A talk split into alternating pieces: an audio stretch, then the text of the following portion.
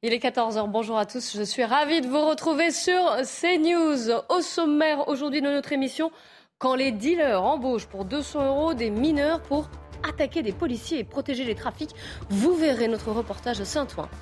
Travailler jusqu'à 65 ans, le gouvernement y songe sérieusement, mais les concertations sont toujours en cours. En tout cas, il y aura bien une réforme des retraites. Les principales lignes sont dévoilées ce matin par la Première ministre Elisabeth Borne et ça fait débat, évidemment. Peut-on reprocher au gouvernement de ne pas avoir anticipé les potentielles coupures d'énergie Qui en sera l'impact On en discutera et Michel Chevalet nous rejoindra. Mais avant cela, le journal de 14h, c'est avec Mickaël Dorian. Bonjour Mickaël. Bonjour Kelly, bonjour à tous. Un lycéen agressé devant un, lycée de, de, Chelles par trois individus. Le jeune homme de 17 ans a été frappé à coups de hache. Les précisions devant le lycée Louis Lumière de Chelles où la victime a été agressée avec Anne-Isabelle Tollet. C'est une agression d'une violence rare qui s'est produite hier en début d'après-midi devant ce lycée euh, professionnel Louis Lumière à Chelles, en Seine-et-Marne. Un jeune homme de 17 ans a été tout simplement attaqué à coups de H. Euh, ces jours ne sont pas en danger. L'un des trois agresseurs a été interpellé hier soir et depuis euh, ce matin, eh euh, à l'appel de Valérie Pécresse, la présidente de la région Île-de-France, eh il y a des patrouilles de, police régulières et puis aussi des vigiles qui sont postés devant l'établissement pour sécuriser l'établissement. Mais selon les, élèves que nous avons interrogés, eh ce dispositif est totalement inutile. C'est pas suffisant. Ça va rien changer du tout.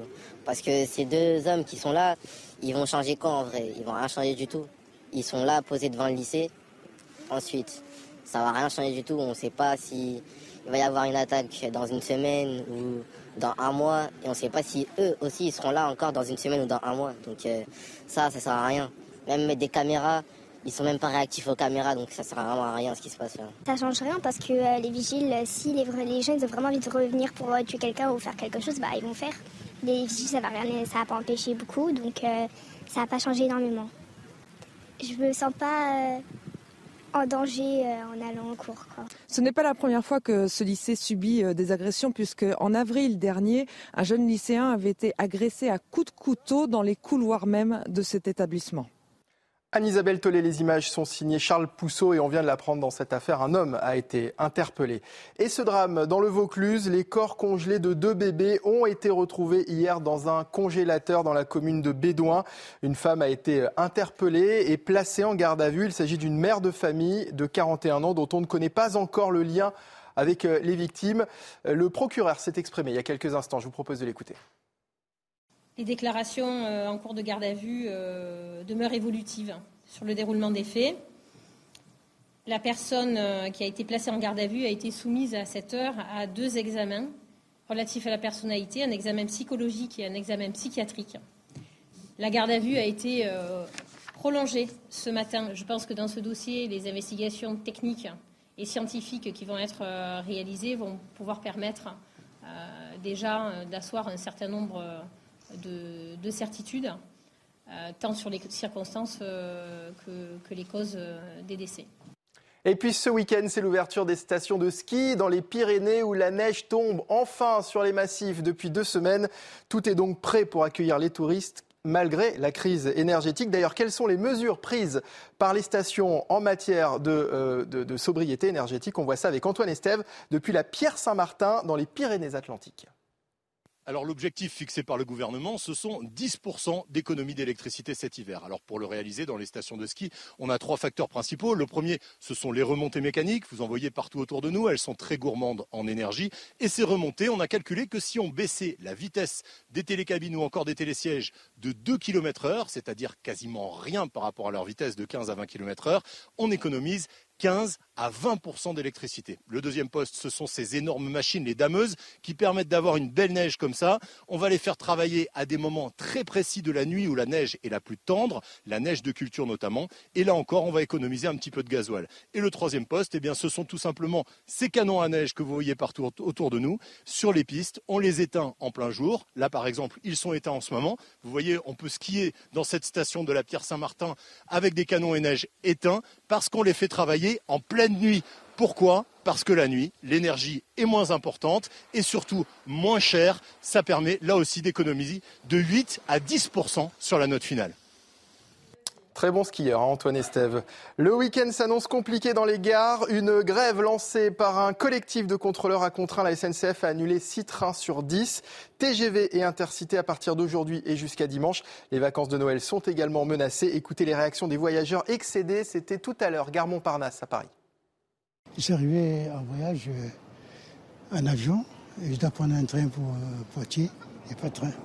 J'attends je prends un taxi pour aller à un hôtel, puis, puis je vois. Je devais voyager demain et j'ai changé mes billets hier euh, pour pouvoir voyager aujourd'hui parce que j'ai une obligation.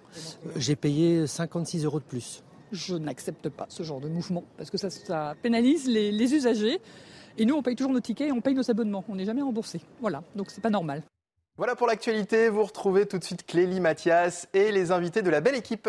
Merci beaucoup, Mickaël. Et je souhaite la bienvenue à Yvan Rioufol, Bonjour. Gérard Leclerc, bonjour. Philippe Bilger. Bonjour. Et nous avons le plaisir d'accueillir aujourd'hui Mathieu Lefebvre, qui est député Renaissance du Val-de-Marne. Bienvenue dans la belle équipe. Alors, on va commencer avec ce reportage d'Augustin Donadieu, des sans-papiers qui sont recrutés par des dealers payés 200 euros pour attaquer les policiers. C'est une manière de protéger le trafic. Regardez. Euh, Augustin Donadieu, donc. Le 28 novembre dernier, dans cette cité du nord de Paris, un équipage est visé par des tirs de mortier. Le suspect en situation irrégulière est appréhendé. Il dit être âgé de 16 ans et est donc libéré 24 heures plus tard à l'issue de sa garde à vue. Mais dès le soir même, il sera de nouveau interpellé après avoir pris pour cible un autre équipage. Là où avant, quand on arrivait, en quelque part, c'était un peu une envolée de moineaux. Maintenant, les choses ont changé euh, et on sent que ça va se finir encore à corps. C'est-à-dire que maintenant, quand on va sur un point de deal, ben, on sait qu'on risque sa vie, on sait qu'on risque d'être blessé. Et forcément, euh, psychologiquement, il faut tenir, euh, tenir le coup aussi. On sait qu'à chaque fois, tous les jours, on va à la guerre quelque part. Les policiers pensaient pourtant connaître toutes les méthodes des dealers pour protéger leurs points de vente. C'était sans compter sur l'imagination des trafiquants. Dorénavant, deux jeunes adultes sans papier sont recrutés et payés jusqu'à 200 euros pour chaque attaque sur des policiers. En fait, ils se sont rendus compte que plutôt que eux se fassent interpeller, ils allaient sous-traiter un petit peu, euh, j'allais dire, le, le, la défense du point de deal. Même si cette nouvelle méthode semble peu répandue, elle laisse craindre aux policiers une montée des violences. Les quatre agents blessés se sont vus attribuer entre 3 et 10 jours d'incapacité totale de travail. Mathieu Lefebvre, vous avez entendu Jean-Christophe Couvis qui dit tous les jours on va à la guerre. Est-ce que vous pensez que c'est le travail de policier de se dire allez on y va, on va démanteler un trafic, on va aider des riverains peut-être mais on va à la guerre comme s'il allait à la guerre. Je voudrais d'abord avoir une pensée pour ces policiers qui ont été blessés euh, en faisant euh, leur travail et leur devoir. C'est un travail qui est euh, de plus en plus difficile. Et je regrette que dans le discours politique, on entende plus souvent la police tue que la police sauve et la police prend des risques pour sa propre vie. Mais alors du coup, vous faites quoi, vous mais Nous, d'abord, L'action de la lutte, bon, premièrement, on fait en sorte de leur redonner les moyens de pouvoir exercer leur mission dans de bonnes conditions. C'est l'action que mène le ministre de l'Intérieur, euh, notamment en faveur de leur matériel. On fait en sorte qu'ils soient plus nombreux sur le terrain, qu'ils soient déchargés des tâches indues euh, qu'ils doivent mener dans les commissariats, qu'ils puissent également euh, avoir plus de collègues. C'est toute l'action que mène le président de la République et le ministre de l'Intérieur pour euh, qu'ils soient plus nombreux. Mais ce que je voudrais dire euh, surtout, c'est que euh, on a par ailleurs créé l'amende forfaitaire délictuelle pour criminaliser et faire en sorte que les consommateurs soient pénalisés. Et j'ai observé pendant. il y en a beaucoup qui sont donnés des, amendes. Oui, il y en a beaucoup qui sont donnés des amendes. Il y en a un nombre considérable. Elles sont. je suis désolée de vous le dire, ça paraît ridicule. Là, on embauche des mineurs sans papier qui sont payés 200 euros pour attaquer les policiers. On a euh, enlevé 800 points de deal depuis janvier 2021 sur 4000 points de deal. Les points de deal, ils sont pilonnés chaque semaine. Il y a des consignes qui sont données par le ministère de l'Intérieur qui sont extrêmement strictes. Pourquoi? Parce que la drogue, c'est la mère des batailles. Euh, la drogue, elle nourrit euh, tout un tas de trafics. Cette ignominie, vous l'avez dit, vis-à-vis des mineurs, elle nourrit également les trafics les plus graves comme le terrorisme. Et on doit aller aussi plus loin en direction des mineurs isolés. Euh, moi, je souhaite euh, qu'on sanctionne beaucoup plus lourdement les mineurs qui se soustraient euh, à la prise d'empreintes, parce que le sujet aujourd'hui, c'est l'identification des mineurs isolés. Savoir s'ils sont réellement aussi mineurs ou non. Exactement. Le gouvernement, il a mis en place 20 centres éducatifs fermés. Peut-être faut-il aller encore plus loin dans les prochaines années. Peut-être faut-il un recueil statistique et national des mineurs isolés. Peut-être faut-il même que l'État reprenne la compétence euh, en matière de mineurs isolés pour euh, précisément procéder à cette identification. Donc, soutien total euh, aux policiers. Nous avons déjà fait énormément, mais nous allons faire plus, bien sûr. Alors, il y a deux ans que vous avez raison de les, les distinguer. Il y a la question des mineurs isolés, on va y venir, et puis il y a la question par laquelle j'ai commencé, à savoir les points de, les points de drogue, le, traf- le trafic qui gangrène certains quartiers, au détriment des riverains d'ailleurs, on le voit régulièrement aussi, au détriment bien sûr euh, des policiers. Et 800 sur 4000 qui ont été démantelés, vous le disiez, il reste encore un peu de travail à faire. Euh, on va en débattre. Yvan Rioufol. Il me semble qu'il y a deux phénomènes qui se superposent. Je n'arriverai pas à les délimiter, mais il y a un phénomène de criminalité qui devient même un phénomène de grande criminalité, avec cette mise en scène de mineurs qui sont, même si vraiment on parle de guerre, qui sont, qui sont enrôlés comme dans le rôle de soldats, de petits soldats. Mercenaires, on va dire. Mercenaires, oui, Et en effet, de mercenaires, c'est encore plus juste, oui. Et puis, il y a ce phénomène de séparatisme qui s'ajoute. Alors, je ne sais pas faire la différence entre ce qu'il y a entre la grande criminalité et le séparatisme ethnique, culturel, euh, civilisationnel, mais ces deux-là, ces deux mouvements se joignent. Et d'ailleurs, vous avez dit, monsieur, que le, le- le trafic de drogue alimentait également le terrorisme. Et donc, il y a- il y a dans, ce, dans ces phénomènes un peu ces, ces- doubles aspects euh, de gangsterrorisme quand ça va à son, extrême. On avait vu ça apparaître dans le Nord il y a 20 ou 30 ans à Roubaix. Et c'est un peu ceci qui semble vouloir s'installer également et, et s'enquister, si je puis dire, avec euh, en effet des phénomènes non plus tellement de guérilla, mais, mais en effet d'affrontements très violents et peut-être même mortels avec des forces de l'ordre qui pourraient faire craindre, non peut-être pas, non pas une guerre civile, parce que le mot serait inapproprié. Une guerre civile, c'est une guerre entre nationaux. Là, ce serait une guerre entre des nationaux, entre en tout cas des, des policiers et des, des extra-nationaux et des extra-européens. Donc, mais malgré tout, Alors, ça euh, dépend de qui on parle, si ce sont les mineurs malgré tout, isolés, étrangers. retenons, ou- retenons ce terme de guerre qui, moi, Mais en tout cas, est cette forme de guerre, mais là où je, vous, où je vous, on va dire, là où je vous suis, c'est sur le côté. On a l'impression qu'on a passé un cap, qu'on est dans une autre échelle maintenant, dans ce, dans ce- Il semblerait, que ce soit, drogue. il semblerait que ce soit De- une criminalité systémique qui, qui, naturellement alimente des réseaux criminels, mais qui pourrait alimenter également des réseaux séparatistes. Je, je- je pose cette hypothèse Mhm. dans la mesure où il y a- ces, deux, ces, deux, ces deux phénomènes sont, me semblent être imbriqués. Alors, je donne la parole à Gérald Leclerc qui fait des, des grimaces euh, Ouais, moi, côtés. je donc, pas- je suis pas dans sûr des qu'il faille aller déjà dans la- Ouais. la- Philippe, je vais vous donner après la parole, on verra. La guerre. On est trop réaliste. Non, non, c'est pas la guerre ethnique. On- va la l'écouter guerre parler, ethnique. on Je verra pense pas qu'on en soit une guerre ethnique, c'est pas le sujet. Il y a deux sujets pour le coup qui sont euh, réels. Le premier, c'est celui effectivement de la lutte contre la drogue. Quand vous parliez tout à l'heure des amendes, il y en a eu 225 000 qui ont été euh, distribuées, si je puis dire. Donc c'est un chiffre qui n'est pas déshonorant. Mais- Bon, c'est en forte augmentation. Simplement, les résultats, objectivement, et là malheureusement, je suis moins optimiste que Monsieur le député, sont pour l'instant sont pas brillants. Il y a toujours le point, celui dont on parle, le, le point de, Saint-Ouen le point de deal de Saint-Ouen. Tout le monde le connaît, on connaît l'adresse, on sait où c'est, ça dure depuis des années. C'est l'un des points qui, entre parenthèses, d'ailleurs, alimente Paris, euh, notamment les beaux quartiers de Paris en, en matière de cannabis. Euh, Il est toujours là. Et non seulement il est toujours là, mais quand on arrive une fois de temps en temps à, à- enlever un point de deal, il se recrée souvent, malheureusement, qu'un un tout petit peu plus loin. Donc là, hélas, objectivement, il y y y a quelque chose qui ressemble quand même à un échec. On n'y arrive pas. Alors peut-être qu'il faut, peut-être que c'est, il faut continuer, que c'est encore, un- que ce n'est qu'un début, etc. Les pistes enfin, que vous a données Mathieu Lefebvre vous semblent convaincantes? Bah, je dis pour l'instant, le- les résultats sont pas là. Voilà. Donc c'est vrai qu'il y a de plus en plus d'interventions. C'est vrai aussi qu'il y a de plus en plus de saisies, tout ce que vous voulez. Mais en même temps, il y a toujours, semble-t-il, autant de gens euh, qui euh, qui, fument du cannabis, et il y a à peu près toujours autant de points de deal. Et avec des chiffres d'affaires qui euh, sont qui sont énormes, et avec un nombre de gens qui qui en vivent directement ou indirectement, lui aussi qui est qui est impressionnant. Donc, Oui, une. Hélas, pour l'instant, je ne peux que constater que ça marche pas bien. Sur les mineurs euh, isolés, euh, bon, là aussi, il y a eu un rapport parlementaire qui est très intéressant qui a été fait euh, l'an dernier, d'où en gros ils disent qu'il y, en aura- il y en aurait entre 20 et 30 000, si je me trompe pas, en France, dont 2 à 3 000 euh, auraient eu des problèmes avec la justice. Hein, c'est les chiffres, si, si je me souviens bien. Bon, alors c'est vrai que c'est un sujet qui est très compliqué parce qu'ils sont mineurs, parce qu'il y a un côté euh, à la fois euh, misère, un mélange de misère, de délinquance, de tout ce que vous voulez, euh, et, et que c'est pas facile à régler. Mais là aussi, objectivement, le problème est, est entier. Et le- et le alors moi, ce qui me choque dans le aussi, dans cas précis, voilà, relâchés dans, voilà, dans le cas précis, dans le cas précis, ce qui est vraiment choquant, c'est exactement ça. C'est-à-dire que celui qu'on vient d'arrêter, il avait déjà été arrêté il y a quelque temps. Et deux heures après, il recommence. Et relâché. Donc là, il y a un problème, quoi. Là, il y a vraiment un problème. Mathieu Lefebvre, je vais vous laisser répondre, mais on va juste donner la parole à, Philippe Bilger. Euh, au-delà de, des épisodes euh, tout à fait navrants que vous évoquez, Clélie, je dirais que, pardon pour la banalité, qu'il y a d'abord une augmentation de la délinquance et de la criminalité en France, et d'autre part, et ça c'est un phénomène très nouveau qui est peut-être favorisé, pardon, monsieur le député, par la faiblesse régalienne du macronisme, euh, par l'invention de modalités radicalement différentes.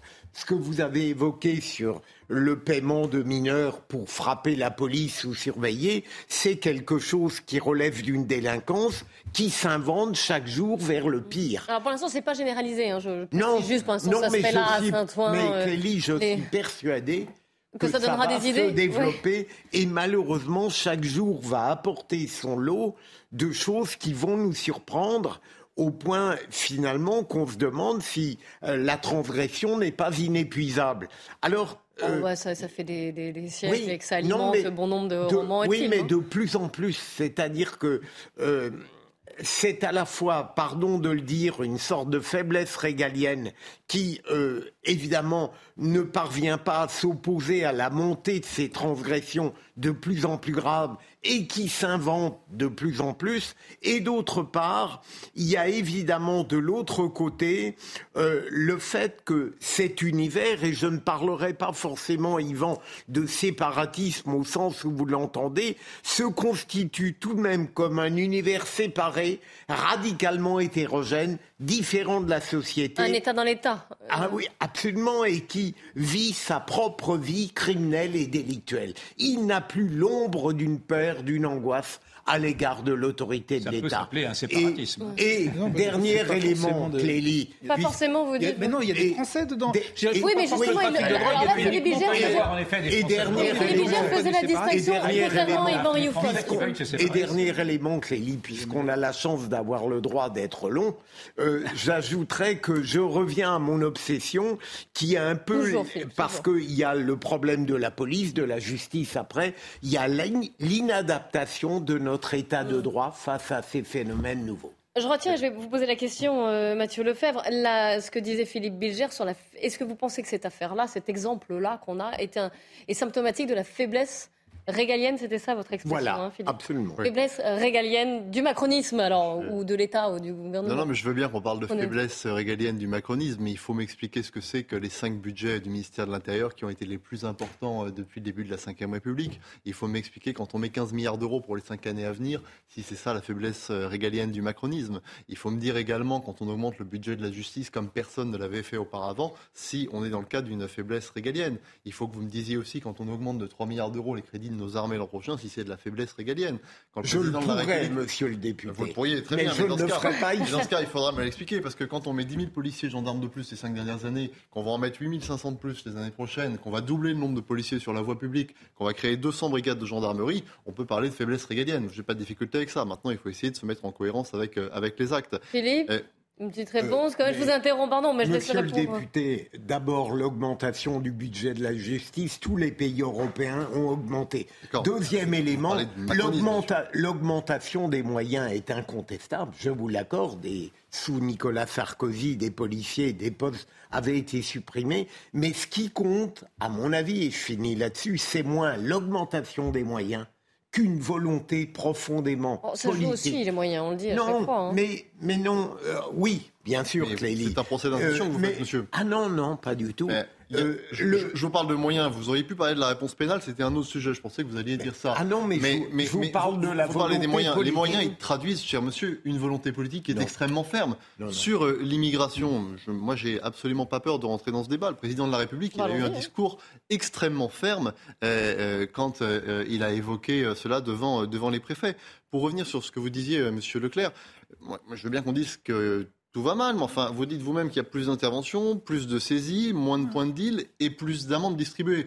C'est quand même quelque part que le ministre de l'Intérieur mène une action cohérente et une action de pilonnage qui porte ses fruits. Sinon, on n'aurait pas ces résultats-là. Et puis, oui, moi j'assume de vous dire que, en effet, vous avez raison, les points de deal, ils peuvent malheureusement se reconstituer parce que la criminalité, euh, elle est extrêmement présente dans notre pays. Mais si pendant trois semaines, il n'y a pas eu ce point de deal, ben c'est pendant trois semaines, on n'aura pas vendu ces saloperies euh, à nos enfants. Et c'est déjà ça. Et évidemment qu'il faut aller beaucoup plus loin et que ce pilonnage, il doit être euh, Je ne suis pas très convaincu par votre démonstration, monsieur le député. Je suis navré euh, parce que les réalités sont têtues. J'aimerais bien que vous ayez raison et j'aimerais bien qu'à vous suivre, en effet, il suffirait de déverser des millions pour que l'insécurité cesse. Mais l'on voit bien que votre vision comptable, votre vision un peu technocratique, dans le fond, d'aligner des chiffres en disant, puisqu'on aligne des chiffres, ah, nous allons faire reculer la sécurité. Si ça pouvait marcher, je vous dirais, allez-y, continuez, continuez à dépenser, mais simplement vous dépensez sans qu'il n'y ait effectivement de, de, de de résultats. En tout cas, ça serait s'il y en avait. Et donc, ce que l'on voit donc, à, moins que vous me démontriez effectivement qu'il n'y ait plus d'insécurité et que les, délinquants aient rendienné, euh, on a du mal à vous croire. Donc, je pense que votre raisonnement euh, bute sur, les, les, réalités du terrain. Et je persiste à dire qu'il y a, à travers ce phénomène de délinquance et de criminalité, une exploitation qui serait peut-être une exploitation politique d'un séparatisme. Je persiste à le dire. Je persiste à le dire, en effet, parce que c'est dans ce, dans ce monde clos, dans ces, dans ces contre-sociétés aujourd'hui que se développent ces nouvelles autorités. Et j'en veux également pour exemple de l'instrumentalisation de ces jeunes mineurs, ce qui se passe aux Comores, ou aux Comores, vous avez vu, que, à Mayotte, pardon, excusez-moi, à, Mayotte qui est euh, à côté des Comores, donc, que ce sont des jeunes mineurs isolés venant des Comores qui ont entre 13 et 14 ans, qui sèment et qui représenteraient, si j'ai bien compris, près de 50%, 50 de, de l'immigration illégale. En tout cas, ils, seraient, ils sont dans ces 50%-là qui sèment, lorsque l'on appelle là-bas, des scènes de guerre civile, encore une fois avec un abus de langage, parce que ces, ces, Comoriens-là ne, sont pas, ne sont pas natifs de Mayotte. On soit dit, dans le trafic de drogue, il y a énormément de Français, là, hein. à la fois, euh, à la fois dealers, il y, a, il y a des Français, mais ne jouons pas sur les mots. Il y a beaucoup de Français, il y a même une majorité de Français aujourd'hui, mais ce sont des Français qui ne se reconnaissent pas comme étant Français. Il y a également ce, phénomène qui est arrivé, où vous voyez bien que maintenant des, des Français de la quatrième génération se, rejettent effectivement leur, identité française, qu'ils trouvent comme un temps un fardeau insupportable.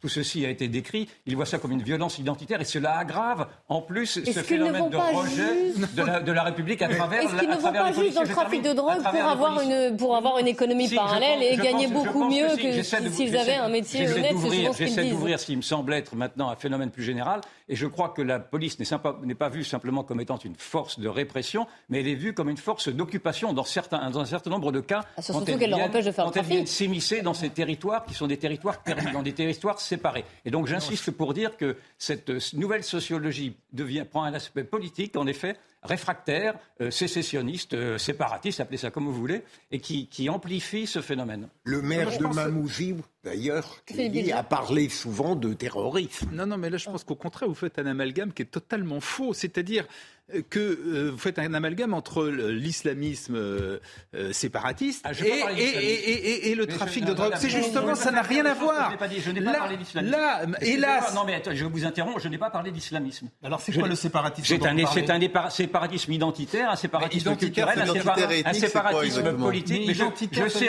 je sais employer les mots qu'il faut. Pour l'instant, je ne veux pas mettre de l'islamisme là-dedans. Identitaire parce qu'il refuse la République, c'est ça pour oui, vous il refuse, absolument, c'est un, rejet, c'est un rejet de la République. Sur quoi vous basez pour dire que ceux qui font du trafic de drogue sont des séparatistes? Est-ce que tous les gangsters, même si on va dans les années 30, est-ce qu'il n'y avait pas aussi, à ce moment-là, c'était un séparatisme aussi des lois de la République. Ah oui, dans ça, c'est des délinquants, c'est autre chose.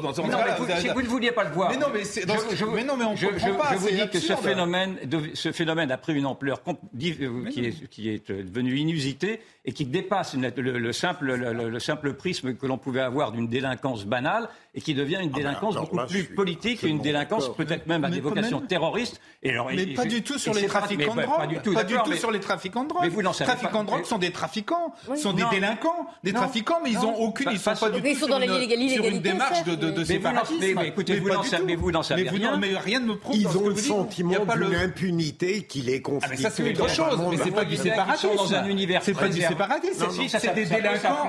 C'est des délinquants qui ont peut-être. Ça peut s'appeler du séparatisme c'est autre chose. Mais dans ce cas-là, non seulement alors n'importe quel délinquant un séparatiste. Non, parce que ces phénomènes que l'on voit là sont des phénomènes qui s'observent dans des contre-sociétés. Est-ce que vous voulez bien voir ceci? Je sais que vous avez du mal avec les réalités. Écoutez, je vous donne la parole juste après. Écoutez ce policier qui est inquiet quand même de la tournure des choses.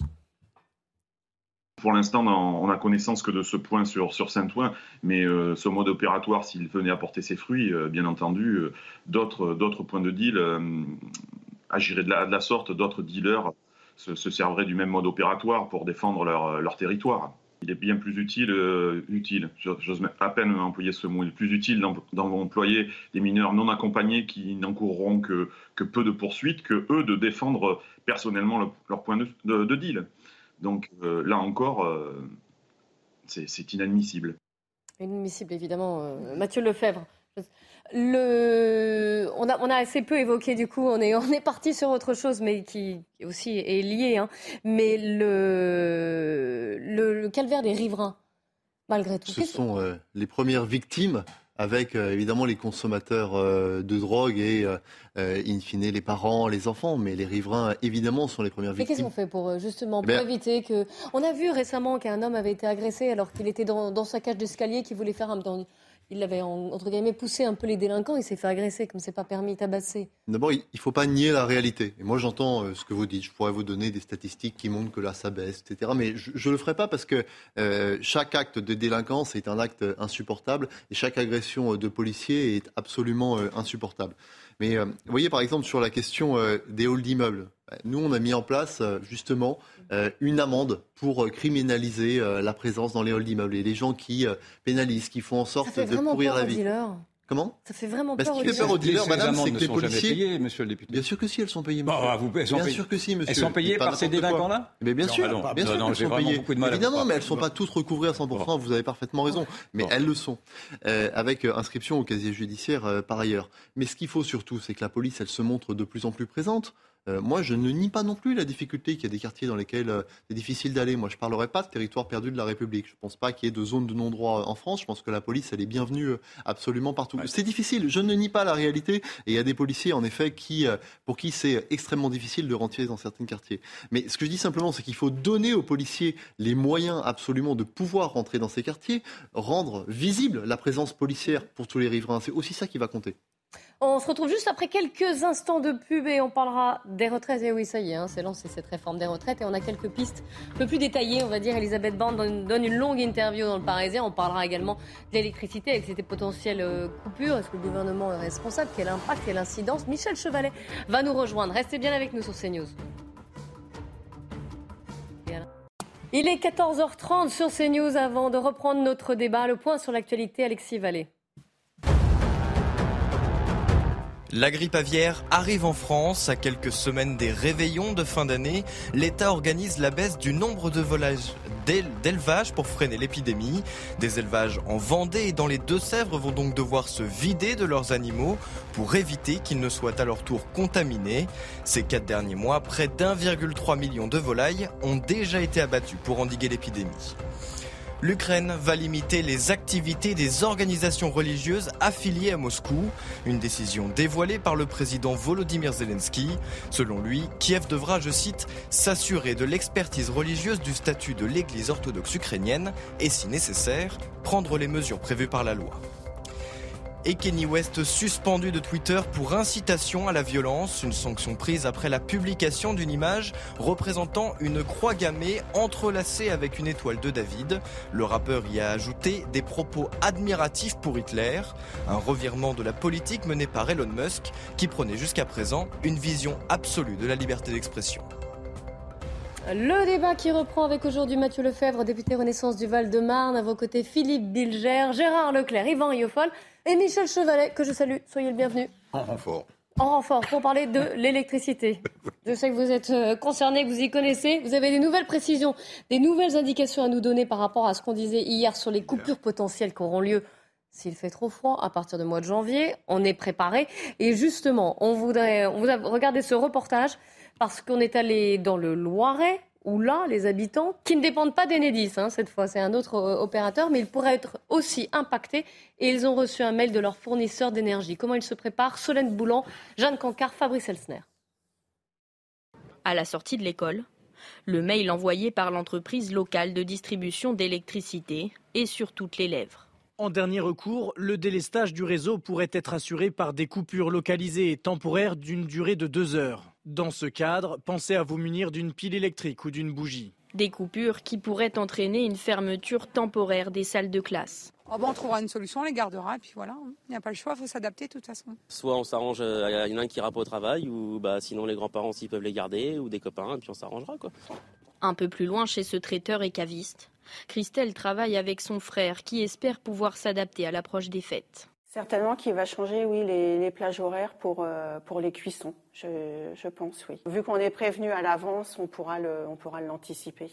Pour limiter la consommation d'énergie et éviter toute coupure, le directeur du réseau rappelle l'importance des éco-gestes. Ça va contribuer à, baisser euh, le, niveau de, la demande et donc à nous permettre de rester euh, constamment en, situation de distribuer l'électricité. En cas de délestage, les habitants des secteurs concernés seront prévenus la veille par SMS. Cet hiver, près de 60% des Français pourraient être touchés par des coupures d'électricité. Michel Chevalet, euh, j'ai regardé la EcoWatt ce week-end, qui s'annonce froid hein, partout en France. C'est un peu le premier week-end de, grand froid. C'est pas la vague, hein, pas... Non, justement, mais d'où ma question. C'est-à-dire que là, on a un week-end, un premier week-end de décembre où il va faire froid.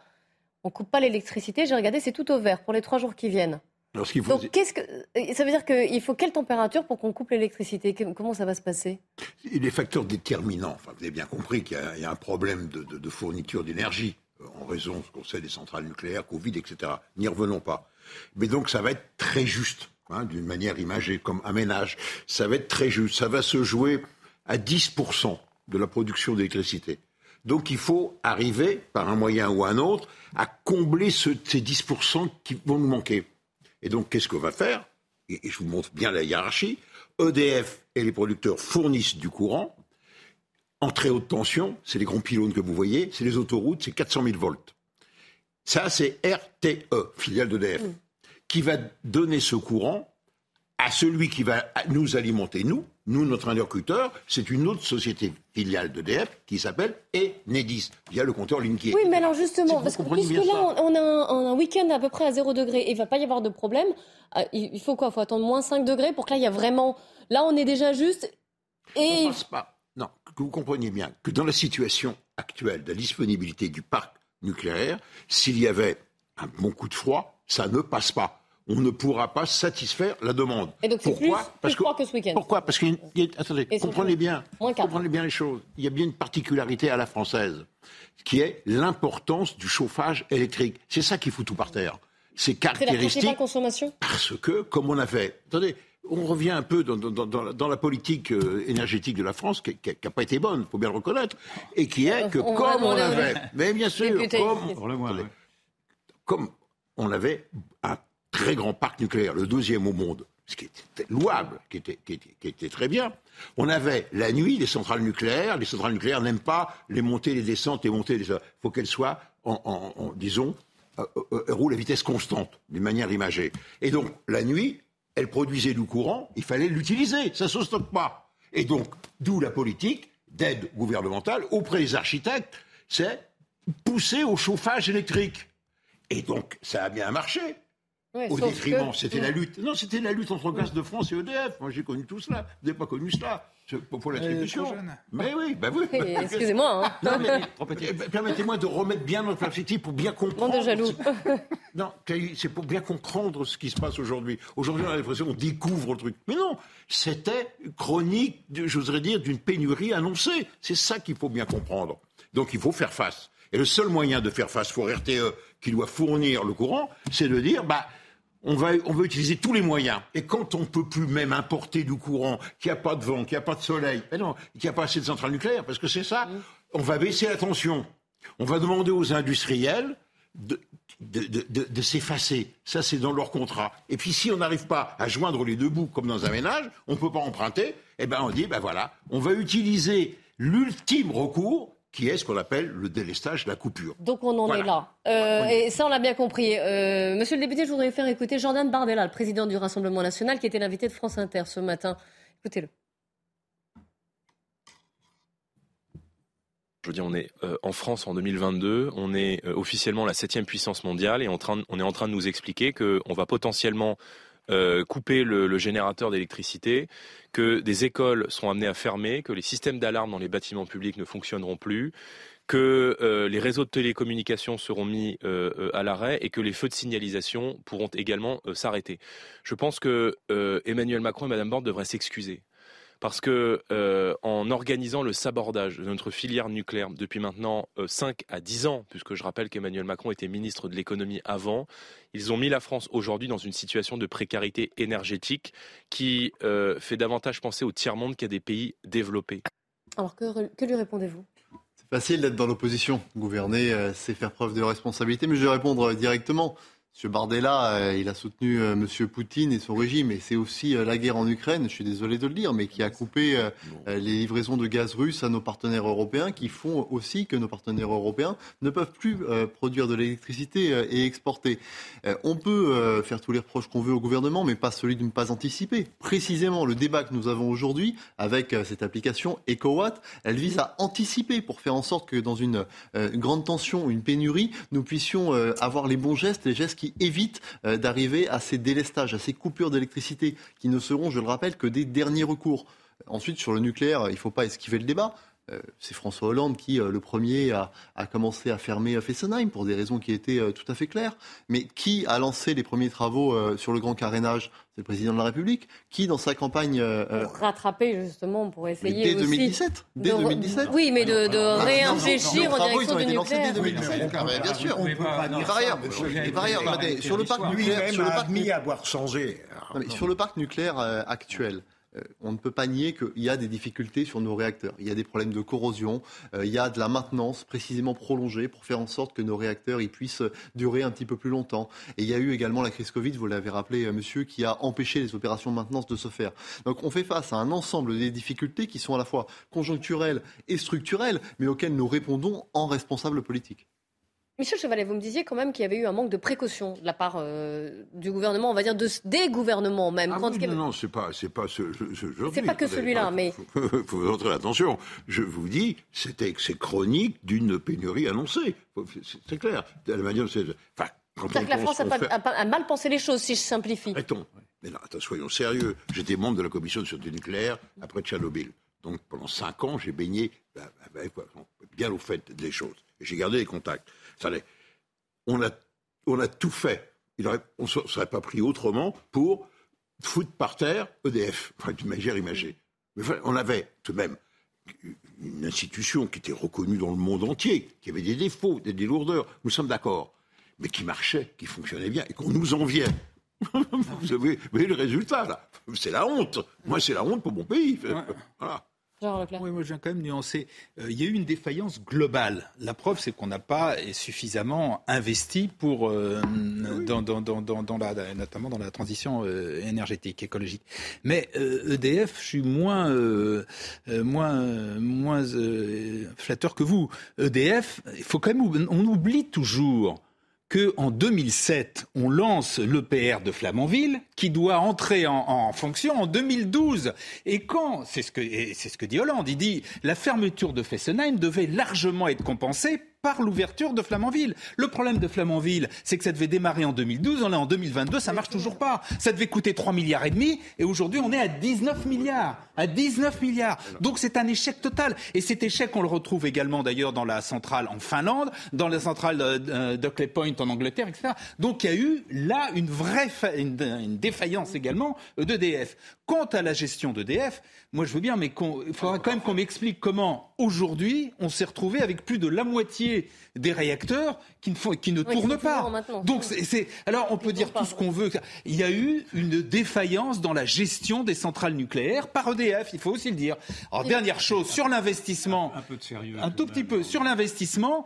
Moi, je veux bien qu'on dise, c'est sûr qu'on aura de toute façon besoin du nucléaire. Mais la, faute majeure qu'on a fait, c'est qu'on n'a rien fait dans le renouvelable. Vous avez des centaines, des milliers de, d'éoliennes en mer au large de l'Angleterre, de l'Irlande, de, l'Allemagne. Euh, il n'y en a pas une en France, pas une en France. Le solaire, on a pris un retard considérable. On a pris un retard considérable sur tout le renouvelable. Alors voilà, l'erreur, elle est là. si je comprends bien, non seulement vous, euh, vous, vous, flattez que les ah, gouvernements successifs ont saccagé le parc nucléaire, mais vous voulez maintenant encourager à ce qu'ils saccagent les paysages avec des éoliennes. Je trouve ceci, je trouve ceci absolument aberrant. Il est bien, il est bien beau, il est bien, il est bien beau, il est bien beau, il est bien beau d'accuser EDF, il est bien beau d'accuser Poutine, il est bien beau d'accuser tout le monde. Les principes, non, je suis désolé, les principaux responsables sont des responsables politiques. C'est d'abord M. Hollande qui a dit qu'en 2035, le parc nucléaire ne représenterait que 50% de la capacité énergétique. C'était une folie furieuse. Ça a, été, ça a été corroboré par Emmanuel Macron. Je vous invite d'ailleurs à regarder tous les flambards de l'époque en 2020, dont Mme Borne, qui était ministre de la Transition, qui se flattait en effet de cette décision de, de fermer Fessenheim et de fermer 12 autres 12 autres réacteurs nucléaires, qui, ce qui a, ce qui a, ce qui a sur la base d'avis scientifiques Non, attendez, attendez, je termine. Qui a, ce qui a induit à EDF de, de lâcher prise sur l'entretien, euh, c'est Monsieur Lévy qui l'avait dit, très récemment au BLF. Et donc, le premier responsable et le seul responsable, il n'y en a pas d'autre, c'est l'actuel président de la République, même s'il a viré de bord il y a, il y a deux ou trois mois, naturellement, parce qu'il s'est aperçu de son erreur, mais nous payons là les faillites d'un gouvernement qui n'a pas su prévoir. Gouverner, c'est prévoir. Et gouverner, ce n'est pas effectivement saccager un parc nucléaire qui était la, le symbole même de la réussite française. Philippe Bilger, puis je vous redonne la parole, Mathieu. Je, je suis assez d'accord avec Yvan Rioufol, tout en étant moins sûr de ce que je vais dire. J'entends que monsieur le député n'est pas totalement d'accord. Il me semble tout de même que la faillite essentielle est celle du nucléaire et et j'ai bien compris que le président de la République, avec une sorte d'honnêteté tardive, a reconnu qu'il s'était trompé. Donc c'est un élément essentiel dans la crise que nous allons vivre. Vous ne jurez que par le nucléaire. C'est absolument incroyable. vous ne jurez que par le nucléaire. Mais il n'y avait rien d'autre. Mon cher Gérard, j'essaierai... Parce que quand vous regardez les investissements qui sont faits, les investissements énergétiques qui sont faits aujourd'hui dans le monde, le nucléaire, c'est très très peu. L'essentiel, c'est le renouvelable. Mon cher Gérard... Arrêtez, mais c'est pas... Est-ce que le le mantra des Vous récitez le mantra des Verts, des écologistes qui se sont trompés de bout en bout. Enfin, c'est quand même non, mais... ceci. Et à cause des Verts, nous relançons des centrales à charbon. Est-ce que vous voyez l'absurdité du monde dans lequel nous sommes aujourd'hui Je vous promets d'essayer de me renouveler là.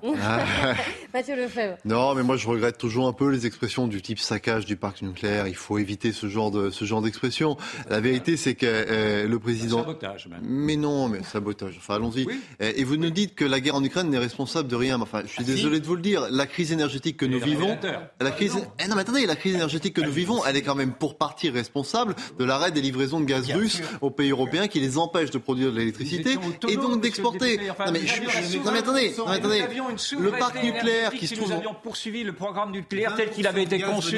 Enfin. Le parc nucléaire aujourd'hui, il connaît des difficultés conjoncturelles que vous ne pouvez pas nier. Les actions de maintenance, c'est pas le gouvernement, le président de la République qui en est responsable le fait que nous, avions, nous avons des opérations de maintenance prolongées pour prolonger la capacité de nos, nos réacteurs, c'est pas le président de la République qui en est responsable. Sur les énergies renouvelables, vous refusez, vous refusez, vous refusez manifestement que la France dispose d'énergies renouvelables. Mais moi, au contraire, je crois que nous devons aller beaucoup plus loin sur les énergies renouvelables, et c'est l'objet du texte que nous allons débattre la semaine prochaine à l'Assemblée. Considérable sur le renouvelable. Non, mais c'est très intéressant. Une zone éolienne en mer, en France, il y en a dans tous les pays qui nous ont. Faisons, les, faisons les autres pays. Ah bah voilà, c'est ça. Et appliquons, je me fais votre parole peut-être, mais est-ce que nucléaire qui nous a fait faire des âneries. La question peut-être que pose, que soulève Yvan Riofol, je parle sous votre contrôle, ce serait est-ce que si on n'avait pas euh, moins engagé la France, on va dire, dans le, dans le renouvelable Est-ce qu'on avait poursuivi l'effort nucléaire? Est-ce qu'on en serait dans cette situation? engagé, justement. On ne l'a pas engagé dans le renouvelable, c'est ce que je vous explique. Il y en a très peu, il y en a, on est en retard. regardez regardez la moyenne par rapport aux chiffres européens, on est en retard sur le renouvelable. On est en retard, c'est ah, indiscutable. on est en retard, mais on va même avoir une amende de 500 millions d'euros par la bah Commission européenne parce que, ben parce que très en retard. Parce que l'on ne veut pas comprendre que malgré tout, la France est encore, avec son nucléaire, grâce à son nucléaire, pollue beaucoup moins que l'Allemagne. Donc l'Allemagne ne va pas payer de pénalité, que, que nous, on va en payer. Non, mais est-ce que si on avait davantage, enfin, si on avait intensifié un peu plus le renouvelable, est-ce qu'on serait dans cette situation Si on a davantage de renouvelable, on serait en un mot. Je voudrais euh, apporter une précision. Moi, je ne crois que ce que je vois, ce que je mesure. C'est tout. Dans la situation actuelle aujourd'hui, pour répondre à Gérard, c'est vrai qu'on n'a pas fait beaucoup, trop, pas assez d'efforts sur le renouvelable. On est en retard, nous sommes d'accord. Je regarde la production en ce moment. En ce moment, bah, vous vous apercevez que le nucléaire, malgré ses défauts, il fait 65%, c'est RTE, hein, je l'ai. Et l'éolien, il n'y a pas de vent anticyclone, ne fait que 3%. Non, mais vous, C'est tout. vous savez très bien que le renouvelable, c'est pas évidemment, un. On joue à la fois sur le solaire, le. Non, mais- Allez, autre gros dossier, s'il vous plaît, parce qu'il y a Eric de Ritmaten qui est à Matignon, qui a froid, justement, et qui nous, euh, qui nous attend, parce que vous Ils savez ont que... arrêté de chauffer Oh. maintenant. non, mais il est dehors, je crois. Euh, plusieurs ministres sont, euh, sont attendus donc à Matignon au sujet de la réforme des retraites. Elisabeth Borne a donné une grande interview ce matin aux Parisiens aujourd'hui en France. Elle précise quelques pistes. Elle, surtout, elle le dit, attention, hein, pour l'instant, rien n'est tranché. Les négociations sont encore en cours, Eric. Oui, vous êtes gentil, Clélie, merci. hein. C'est vrai qu'il fait froid. Je vous confirme dans cette rue de, rue euh, de Varennes, battue par les vents. Écoutez, les ministres arrivent les uns après les autres. Alors, euh, en fait, la Première ministre va présenter hein, les contours de sa réforme. Et puis après, elle reprendra la semaine prochaine la concertation. Attention, c'est pas une négociation, c'est une concertation.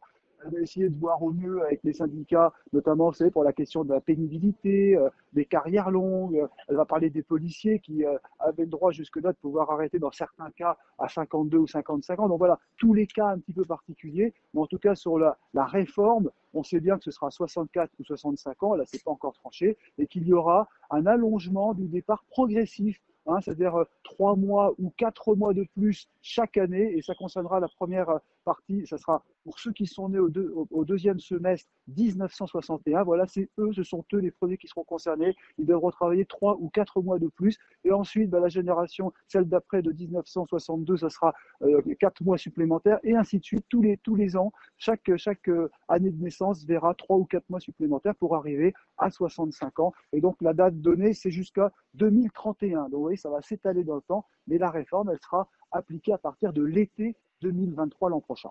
Eric, vous restez avec nous, hein, malgré le froid. Euh, je me tourne vers vous, Mathieu Lefebvre, euh, euh, forcément. Je vais vous citer Laurent Berger, de la CFDT.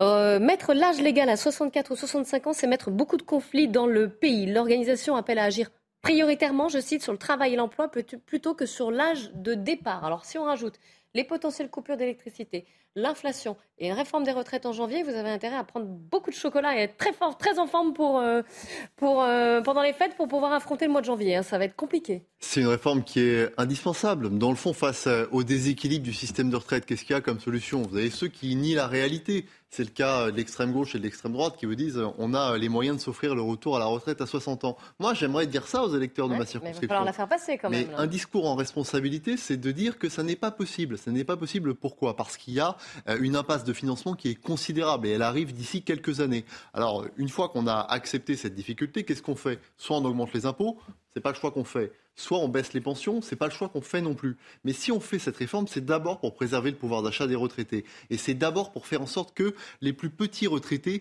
ils puissent bénéficier, continuer à bénéficier du, système de retraite par répartition. Parce que si on fait pas de réforme, demain, qui est-ce qui va euh, s'en sortir? Les personnes qui ont pu capitaliser. Et de ce point de vue, moi, je suis très surpris de voir l'extrême gauche qui est euh, contre cette réforme. Quand on est contre cette réforme, on- on devrait se dire que ce sont les petites gens qui ne vont pas en bénéficier. Mais c'est évidemment tout le contraire. Je euh, voulais vous demander, ce sont moins des affirmations que des questions. hein. Euh, premier point, j'avais cru comprendre que le corps euh, avait signalé, voilà, que avait signalé que nous pourrions être à l'équilibre jusqu'à peu près en 2070, et que par conséquent, il n'était pas absolument nécessaire de faire cette réforme. Et ma deuxième affirmation. Deuxième, seconde question, est-ce que vous n'avez pas l'impression, enfin je parle à l'ensemble de nos amis, que Emmanuel Macron désire tellement euh, démontrer qu'il est prêt à continuer à réformer qu'au fond, il néglige les oppositions sur ce projet-là, qui est très largement euh, contesté, et pas forcément par des adversaires de mauvaise foi. Si je peux me Ah, permettre bah, de- de allez-y, répondre, euh, le Conseil d'orientation des retraites dit qu'il y a une impasse de financement euh, à, si on ne fait rien, de 12 milliards d'euros en 2027. Et dit également que si nous étions au plein emploi, c'est-à-dire à 5% de chômage, même en 10 ans, le système ne se rééquilibrerait pas. Euh, sur l'aspect brutal supposé du président de la République, Il y a aujourd'hui une concertation, vous l'avez dit, qui est lancée par la Première ministre et le ministre du Travail, qui reçoivent l'ensemble des organisations syndicales, qui vont recevoir l'ensemble des groupes politiques. Ensuite, il y aura un débat au Parlement, euh, il y aura un recours devant le Conseil constitutionnel. Donc euh, évidemment, tout est fait pour euh, que le débat ait lieu au Parlement, là où il doit avoir lieu. Maintenant, s'il doit y avoir des manifestations dans la rue, le droit est évidemment constitutionnel. Oui, c'est ce que dit Elisabeth Borne également. Mais on va retrouver Eric de Ritmaten dans le froid à Matignon, qui voulait interagir. Oui, je voulais simplement dire que, euh, en effet, il y a un vrai déficit. La question financière est fondamentale. Hein, théoriquement, si on ne fait rien, et c'est ce que dit la Première ministre, pendant 10 ans, on aura tous les ans 10 milliards de déficit. Donc 10 ans, vous multipliez 10 milliards par 10 ans, ça fait 100 milliards. Voilà ce qu'elle dit. Est-ce que ce chiffre, vous voulez le faire porter par euh, la dette de l'État, par exemple, à un moment où les taux d'intérêt montent? Donc il y a vraiment une question financière. C'est entièrement faux de dire qu'on euh, retrouvera un équilibre, ou alors on le retrouvera en 2070, mais vous vous rendez compte, dans 50 ans, c'est quand même très très loin. Le déficit, il est indiscutable. Il est là et pour les prochains. Alors, ce que disait le corps, c'est que dans certaines conditions, peut-être qu'en 2000, euh, effectivement, 2050, on pourrait retrouver l'équilibre. Enfin, en attendant, dans un pays qui est déjà surendetté, on est quand même à 3 000 milliards de dettes, il y a des dettes, et toutes toutes les, prochaines années, il y aura chaque fois un déficit d'une dizaine ou une douzaine de milliards. Deuxièmement, il suffit de regarder autour de nous. Quel est l'âge de, de départ en retraite dans les autres pays? C'est 67 ans, ils en sont pas 67 ans en Allemagne, en Italie, 65 ans en Espagne, en Belgique. Alors voudriez qu'on soit le seul pays comme ça, la France, qui, on ne sait comment, échapperait au recul de l'âge de la retraite, qui est tout simplement la conséquence du fait que l'on vit plus longtemps. C'est aussi bête que ça. L'espérance de vie n'a cessé de progresser dans ce pays et c'est formidable. Et euh, bah oui, il y a un moment où vous avez de moins en moins de cotisants pour de plus en plus de retraités. Oui, mais c'est vrai qu'il y a des gens aussi euh, qui ont commencé particulièrement tôt à travailler, qui ont des métiers extrêmement pénibles aussi. Mais tout ça, il faut le bien. C'est, sera, j'espère, tout l'intérêt de la négociation. Bien sûr qu'il faut prendre en, compte les carrières longues, qu'il faut prendre en compte la pénibilité. Euh, là, la, mini, la, la, première ministre a annoncé que les, les congés parentaux seront pris en compte. Bon, ce qui est plutôt, ce qui est une bonne chose. Donc, dans les modalités et, également le travail des seniors. Pour l'instant, il y a un senior sur deux de plus de 50 dans la tranche 55-65 ans qui ne travaille pas. Donc, ce qui veut dire qu'il va falloir que les entreprises, quand même, d'une façon ou d'une autre, euh, fassent travailler davantage. justement, Donc, il y a beaucoup de choses repoussant l'âge de départ, on aidera aussi le travail des C'est vrai, parce que chaque fois qu'on a retardé, qu'on a reculé l'âge de la retraite, il y a eu ce taux des, seniors euh, travaillant à progresser. Donc voilà, tout ça doit être bien sûr discuté, négocié. Mais sur le fond et la nécessité de la réforme, je ne vois pas comment on peut le contester. Yvan bon, Je n'ai pas d'argument contre ce que je viens d'entendre. En effet, il faut absolument réformer ces, ces, retraites qui, pour l'instant, n'arrivent plus à se financer. Et donc, je, je trouve que le débat n'a même, même, pas lieu. Enfin, si, il a lieu d'être, bien entendu. S'il y a des manifestations en janvier, vous ne les oui, mais, non, mais si, mais attendez, mais j'avais ah, un petit préalable. Et il y, a un débat, naturellement, ne serait-ce que sur l'emploi des seniors, parce que les seniors, maintenant, perdent leur emploi à partir de vers 57 ans, etc. Donc, on ne peut pas demander à travailler davantage si on perd son emploi, etc. Donc, il y a, et puis, il y a des, les, travaux, les, travaux pénibles, etc. Mais je pense qu'en effet, sur le principe, il faut bien sûr que le gouvernement aille au bout de cette réforme des retraites. Simplement, il le fait dans de telles conditions que je ne sais pas trop comment il va pouvoir s'en sortir, car la société est tellement éruptive. Et puis, je remarque pour l'instant que le macronisme dont on nous disait qu'il était un réformisme n'a pas imprimé de grandes réformes depuis maintenant six ans qu'il est au pouvoir. C'est-à-dire que nous avons une petite réforme du Code du travail, une petite réforme de la SNCF à l'époque, rappelez-vous,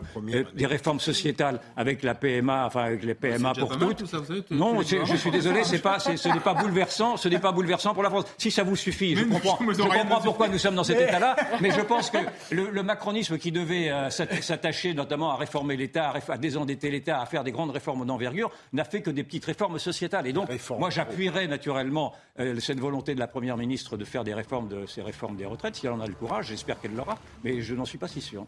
Euh, vous restez avec nous et vous allez avoir l'occasion de répondre, Mathieu Lefebvre. On va reprendre ce débat sur les retraites. Nous irons également à Chelles, où vous savez qu'un lycéen de 17 ans a été agressé à coups de hachette. Donc, euh, oui, ces, jours ne sont pas en danger, je tenais quand même à vous le, préciser. Mais on ira sur place où, évidemment, l'émotion est très forte. J'en profite pour remercier Eric de Ritmaten et Laura Le Strat. Allez vous réchauffer, Eric. Allez dans un café, prendre un bon café chaud. A tout de suite.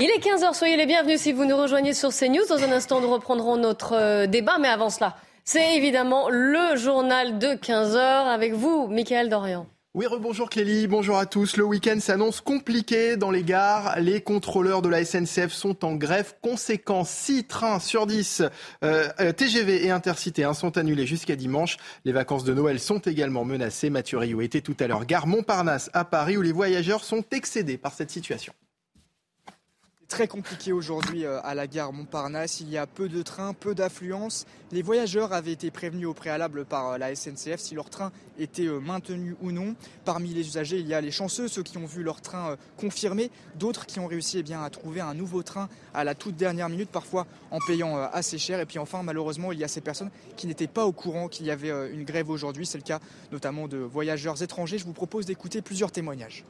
Arrivé en voyage un avion et je dois prendre un train pour euh, Poitiers. Il n'y a pas de train. J'attends, je prends un taxi pour aller à un hôtel, puis, puis je vois. Je devais voyager demain et j'ai changé mes billets hier euh, pour pouvoir voyager aujourd'hui parce que j'ai une obligation. J'ai payé 56 euros de plus. Je n'accepte pas ce genre de mouvement parce que ça, ça pénalise les, les usagers. Et nous, on paye toujours nos tickets et on paye nos abonnements. On n'est jamais remboursé. Voilà, donc c'est pas normal. Cette grève va durer tout le week-end et pourrait même se poursuivre au-delà puisque des préavis de grève ont déjà été déposés pour les week-ends de Noël et du premier de l'an. Des négociations salariales vont débuter euh, la semaine prochaine avec la direction. Des négociations qui vont euh, s'avérer euh, déterminantes pour les vacances. Voilà, pas de train et pas d'avion non plus finalement, puisque fini les vols Paris-Bordeaux ou Paris-Nantes. Bruxelles a donné son feu vert pour la suppression de certains vols intérieurs en France, les plus courts, lorsqu'il existe une alternative en train de moins de 2h30. Cette mesure s'inscrit dans la loi climat et sera réexaminée dans trois ans. Une décision saluée par Clément Beaune, le ministre délégué chargé des Transports. Opération escargot à Paris, les chauffeurs routiers sont en grève et bloquent actuellement le périphérique parisien. Ils réclament l'introduction du gazole professionnel, le plafonnement des prix des carburants ou encore une réduction supplémentaire des tarifs d'autoroute. Dans le reste de l'actualité, l'Assemblée nationale vote le triplement des sanctions pour les squatteurs, jusqu'à 3 ans d'emprisonnement et 45 000 euros d'amende. Le texte a été voté en première lecture par 40 voix contre 13 et doit désormais être examiné par le Sénat.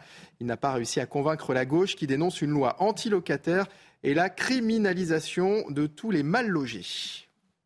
Le coup d'envoi du Téléthon ce week-end, aujourd'hui et tout le week-end, les dons servent notamment à financer les thérapies géniques en phase de test dans les laboratoires avec l'espoir que la recherche arrive un jour à guérir les maladies rares.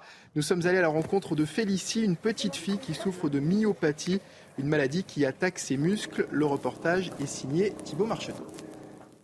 Félicie a 13 ans et est atteinte d'une myopathie découverte à ses 3 ans. Cette maladie dégénérative qui atteint les muscles de la petite fille l'empêche de réaliser des gestes simples de tous les jours. On commence à le voir à sa façon de marcher, s'il y a des rétractations au niveau des pieds par exemple. Euh, elle ne peut pas courir, elle ne peut pas monter des escaliers, elle, a de plus en plus besoin d'aide dans les gestes du quotidien, couper la viande, porter une bouteille d'eau, euh, se coiffer, se maquiller, se laver les cheveux, par exemple. Pour continuer à avoir une activité physique et sociale, Félicie se rend une fois par semaine au centre équestre, un équilibre essentiel pour la collégienne qui rêve d'en faire son métier. Moi, mon rêve, c'est euh, de travailler dans les chevaux, mais vu que j'ai pas de muscles, bah, c'est un peu compliqué. Du coup, bah, avec le généton, bah, on a un espoir que bah, je pourrais faire euh, ce rêve-là. L'espoir d'une thérapie génique est grand puisqu'un protocole de test est en cours pour une autre thérapie que celle de la collégienne, mais qui ouvre des perspectives encourageantes. Une thérapie dont rêve Félicie pour continuer à galoper encore longtemps avec Baila, sa ponette préférée. Et pour faire vos promesses de dons hein, tout le week-end, le numéro du Téléthon, c'est le 36 37. Le Louvre-Lens fête ses 10 ans. Le musée avait été euh, inauguré le 4 décembre 2012. Il a dépassé les 5 millions de visiteurs. Sa directrice Marie Lavandier a résumé le pari fou de sa création au cœur du bassin minier, peu après son inscription au patrimoine mondial de l'UNESCO. Voilà pour l'actualité la suite de la belle équipe avec Lélie Mathias et ses invités. Merci beaucoup, Mickaël. Mes invités, justement, Yvan Rioufol, Gérard Leclerc, Philippe Bilger et Mathieu Lefebvre, député Renaissance du Val-de-Marne. On va revenir à notre discussion sur la retraite. On n'avait pas terminé loin de là, mais avant cela, on va aller à Chelles retrouver Anne-Isabelle Tollet. Pourquoi Chelles? Ben, Parce qu'on a appris qu'il y avait un, adolescent de 17 ans qui avait été euh, euh, grièvement blessé. Il avait été graissé à la hache à quelques mètres de son lycée, du lycée professionnel Louis Lumière. Alors une brigade de sécurité a été euh, mise en place par euh, la région Île-de-France, mais beaucoup de lycéens sont choqués et se disent que c'est inutile, Isabelle. Anne-Isabelle. Oui, Clélie, c'est effectivement ici, devant ce lycée euh, Louis Lumière, à Chelles, en Seine-et-Marne, que s'est produite euh, l'agression. Hier, je rappelle quand même brièvement, trois hommes masqués sont arrivés et se sont précipités sur un jeune lycéen euh, de 17 ans et l'ont attaqué à la hache, à coups de hache. Et ce qui est stupéfiant, parce qu'on pourrait effectivement supposer que l'émotion serait vive ici, mais avec Charles Pousseau, en interrogeant les lycéens euh, tout, au long de la matinée, eh bien, on s'est rendu compte que finalement, ils n'étaient même pas choqués. Et c'était bien ça précisément, c'est bien ça précisément qui est choquant. Je vous, propose justement d'écouter l'un d'entre eux. Moi, je croyais que ça allait pas être quelque chose de grave. Je vois quelqu'un assis euh, avec un trou dans le dos euh, qui saigne. Il galérait à respirer. Après, il y a, eu des pompiers, ils sont venus, ils sont allés, ils l'ont mis dans un camion pour le soigner. Et vous, comment ça va? Parce que c'est choquant de voir ça. Hum, moi, ça va. Ça me... En fait, ce qui me choque, c'est ce que j'ai vu sur son trou. Vous avez entendu, ce sont justement pas des lycéens, mais des collégiens qui, eux, ont été choqués parce que dans ce lycée professionnel qui comprend 650 euh, élèves, il y a une section de collégiens âgés de 14 ans et euh, le témoignage qu'on vient d'entendre, eh bien, c'est justement un jeune, un jeune collégien qui, qui, qui a vu la, personne attaquée hier et qui a été profondément euh, choqué. Vous l'avez dit aussi brièvement, une, une, des agents de sécurité sont là depuis ce matin, on les voit derrière moi, ils sont euh, ils sont trois ou quatre et c'est selon. Et parfois, on voit des voitures de police euh, patrouiller. Pourquoi? Bah Parce que d'abord, c'est pas la première fois qu'ici, euh, dans ce lycée Lumière, on, a été témoin d'une attaque. C'était en avril dernier, où là, carrément, un lycéen a été attaqué au couteau dans l'enceinte de cet établissement. Oui, ça paraît quand même fou. Merci Anne-Isabelle Tollet avec les images de, Charles Pousseau. Je voudrais faire un, tour de table sur cette explosion de la violence et sur, surtout la fin là aller se dire que devant un lycée, un jeune homme de 17 ans est agressé à coups de, de hache, de hachette. Philippe Bilger, vous avez déjà vu ça? Euh, Non, mais précisément, Clélie, si je peux me citer moi-même avec beaucoup de narcissisme, euh, tout à l'heure, j'indiquais que les, ça n'est pas le, la délinquance qui s'accroît qui est le problème, on le sait, mais c'est les modalités qu'elle choisit. Euh, dorénavant, il y a comme vous venez de le dire, une agression avec une hachette d'un lycéen. Alors, l'apparente indifférence peut venir du fait qu'ils sont habitués au pire. Il y avait déjà eu une agression. Ou alors, ou alors c'est que peut-être, à tort ou à raison, ils ressentent cette agression comme extérieure, au fond, à l'établissement professionnel. Là, on en fait rien. Mathieu Lefebvre. Moi, je... on a beaucoup critiqué Gérald Darmanin quand il parlait d'ensauvagement de la société euh, en juillet 2020. J'observe qu'il a raison. La société est, parfois euh, manifestement euh, de plus en plus violente. L'État agit, agit avec fermeté, évidemment, contre ces comportements. Mais je voudrais aussi souligner le rôle des parents dans ce type de comportement. Où sont les parents quand ils laissent leurs enfants aller se procurer des machettes? Quel est leur discours quand euh, euh, ces élèves euh, se font justice eux-mêmes devant le sanctuaire de la République que doit être l'école? Il faut incontestablement aussi interroger le rôle des parents dans cette situation. Que de, temps perdu, Vous parliez effectivement de l'ensauvagement qui avait été reconnu par Gérald Darmanin. Moi, je me souviens de l'époque où, quand Jean-Marie Le Pen parlait d'ensauvagement, il se faisait insulter en disant qu'il ne répondait pas aux réalités. Donc, vous voyez bien qu'il y a eu nous sommes co-responsables naturellement de, ce drame-là. Malheureusement, il n'est pas surprenant que l'hyperviolence atteigne l'école, lorsque l'école est perméable naturellement à la société. Et ce que l'on voit, c'est un double phénomène, un phénomène d'orange mécanique, pour reprendre le titre d'un livre qui avait été écrit par Laurent Overton, et un phénomène d'indifférence, de, passivité de plus en plus. Et donc, peut-être que le scandale est d'ailleurs plus maintenant dans la passivité collective mm. que dans cette hyperviolence, parce que rien ne vient maintenant faire obstacle, rien ne vient résister à cette hyperviolence-là. Et c'en est désastreux, mais c'est le produit de 30 ans, 40 ans d'abandon. Gérard Leclerc. Oui, j'ai cru comprendre que c'était quand même c'était lié à des phénomènes de, de bande, je me trompe ou non? Il y avait des rixes. c'est ce que j'ai lu, j'ai cru. L'enquête est en cours. Il y a un homme qui a été euh, interpellé. Bon, si c'est le cas, euh, hélas, les phénomènes de bande ne sont pas ne sont pas nouveaux. D'ailleurs, à peu près le, le, le, nombre de bandes est à peu près le stable en région parisienne. En revanche, ce qui est nouveau, c'est que c'est effectivement de plus en plus violent. Euh, c'est souvent de, des, jeunes, des enfants de mm. plus en plus jeunes. Jeunes, c'est ça, oui, qui choque. Euh, et euh, et il y a en plus un phénomène de, réseaux sociaux qui est très important. C'est-à-dire que souvent, malheureusement, hélas, ce qui aggrave encore les choses, ils se filment même, ils mettent ça sur les réseaux sociaux. Alors il faut vérifier si c'est le cas ici. Moi, j'ai cru comprendre qu'il y, y, avait un peu de ça. En tout cas, c'est un vrai, vrai sujet. Euh, et euh, bon, on n'a rien fait. Je pense que c'est hélas euh, assez compliqué. C'est là-dedans vous trouvez beaucoup de choses. Quand on dit l'autorité parentale, oui, mais souvent c'est des enfants de quartier où hélas l'autorité parentale n'existe plus. Oui, donc c'est des vrais sujets, c'est très inquiétant. et c'est dans tout ça, ça s'inscrit dans un contexte de, violence générale dans la société, notamment, je vous dis, par les réseaux sociaux, par les, dans les médias, etc., etc. Et là-dessus, il faudrait intervenir davantage que ce que l'on fait, effectivement. Je sais que vous teniez absolument à revenir sur la réforme des retraites. Il nous reste quelques minutes, donc j'aimerais qu'on les, consacre à cette réforme des retraites. Je vous rappelle que la Première ministre Elisabeth Borne a dévoilé quelques pistes, on va dire, un peu plus, dans, une longue interview aux Parisiens aujourd'hui en France. 64, voire 65 ans. La concertation est encore en, en, cours avec les syndicats qui sont évidemment vent debout contre tout report de l'âge de départ légal donc à la retraite. Je retraite ce que vous disiez, Yves Foll. Vous n'êtes pas contre cette, euh, cette euh, retraite, cette réforme, il faut la faire. Mais c'est la, méthode. Mais qu'est-ce que vous auriez aimé préférer comme, euh, comme Moi, méthode? J'aurais aimé que, dans, si on devait parler de la réforme de retraite, qu'on parle de la réforme des retraites dans toute son envergure, c'est-à-dire de la retraite par répartition. Certes, c'est le modèle qui a été choisi et qui est présumé être celui qui est avalisé par tous les Français, mais on aurait pu poser également le problème de la retraite par capitalisation. C'est quand même une retraite qui également est choisie par bon nombre d'autres pays européens ou de grandes démocraties comme aux États-Unis. Justement, Elisabeth Borne dit qu'elle veut sauver ce modèle de répartition. Oui, mais, non, mais interrogeons-nous. Donc, c'est Mme Borne qui décrète que, mais moi, je pense, j'ai mon intime, j'ai une, intime conviction qui me dit que, et d'ailleurs, les fonctionnaires bénéficient, bénéficient en partie de cette retraite par capitalisation. Et donc, j'aurais aimé qu'on ouvre un petit peu le débat au-delà de la, retraite par retraite par répartition.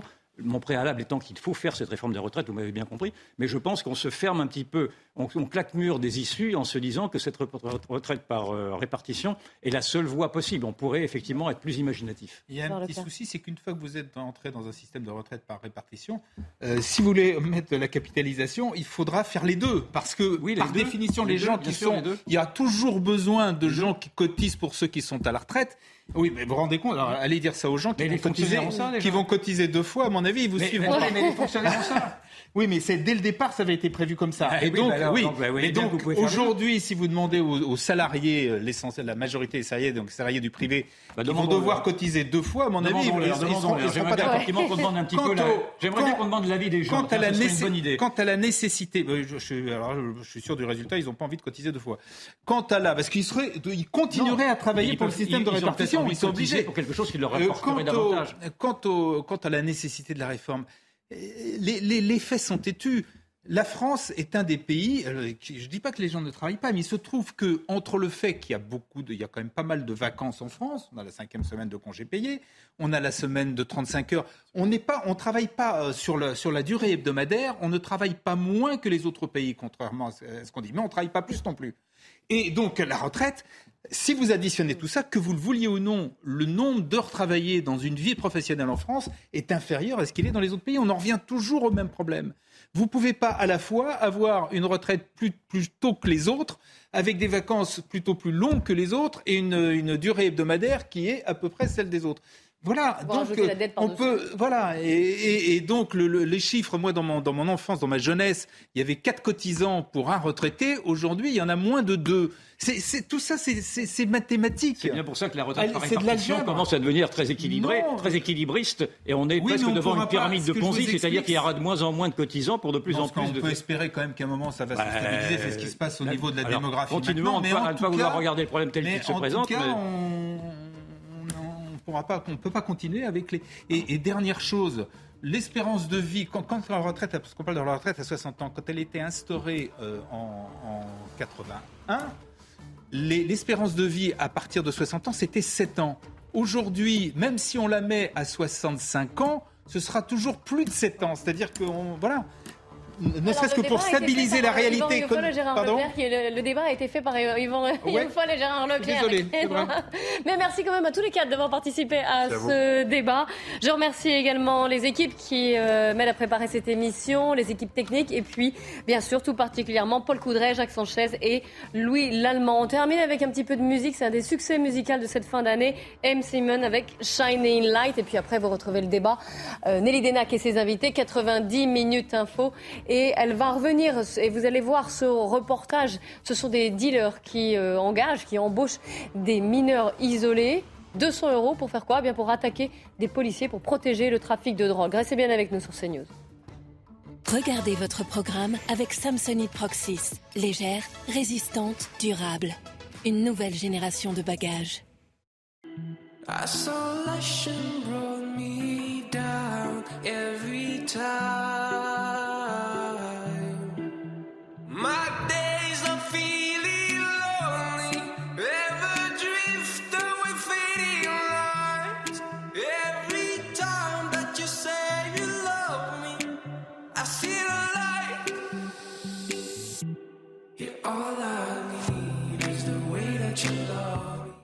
C'était votre programme avec Samsonite Proxys. Légère, résistante, durable. Une nouvelle génération de bagages.